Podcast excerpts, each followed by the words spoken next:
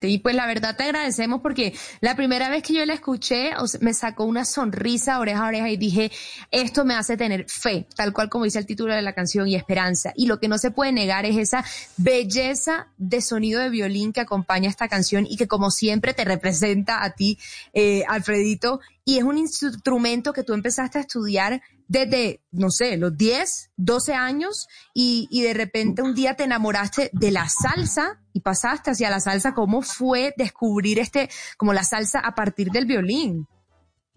Bueno, mira, yo, yo descubrí el violín cuando tenía dos años en Cuba. Yo vi un violín en televisión. Mis padres fueron los que me contaron que esa fue, era mi edad. Y yo pensé que, que no existía, que era magia de la televisión Después a los cuatro años vi un violín en una tienda en La Habana y me di cuenta que era real. Y cuando yo tenía seis años, mi padre llegó a la casa con un violín que se había encontrado en la basura. Un violín sin cuerdas, sin arco. Mi padre, que se llamó Alfredo de la Fe, fue el primer cantante de habla hispana en cantar ópera en la escala de Milán y en el Colón de Buenos Aires en 1918 y 1919, cuando tenía que ser italiano, una persona necesariamente para cantar ópera. Él fue el primero. Y mi padre dio mi insistencia. Y bueno, yo no tenía cuerda, yo no tenía arco. Mi madrina de bautizo fue la señora Celia Cruz. ¡Wow! Y, antes de irse de Cuba, ella me regala mis primeras cuerdas y mi arco. Y me dice: regalo esto para que con el compromiso de que lleve nuestra música y nuestro legado por todo el ah. mundo.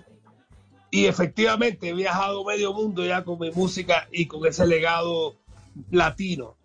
Eh, mi padre, viendo mi existencia, me lleva al Conservatorio de La Habana. Yo tenía ocho años y ahí empiezo los estudios. A los nueve, a los diez años gano una beca para estudiar en Polonia, en Varsovia.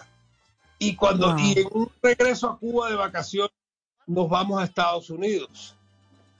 Eh, fue una odisea bastante pesada, estuvimos 16 días perdidos en el mar con una tormenta y, y, salimos, llegamos y empecé a estudiar en la escuela Juilliard de Nueva York, pero a los 12 años es que yo me vuelvo músico profesional, pero más haciendo música clásica, tocando lo que años después se bautizó como salsa. Yo empecé a, yo estudié con José Fajardo, el mago de la flauta, eh, con un violinista que se llama Pupi Legarreta, que todavía vive, que es uno de los mejores, y ellos me enseñaron la raíz de mi música.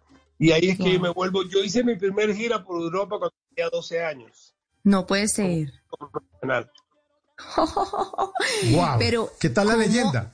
Pero ah, ¿qué tal esto? Estamos hablando de los 9, 8, 10 años en las noches la única que no se cansa es la lengua.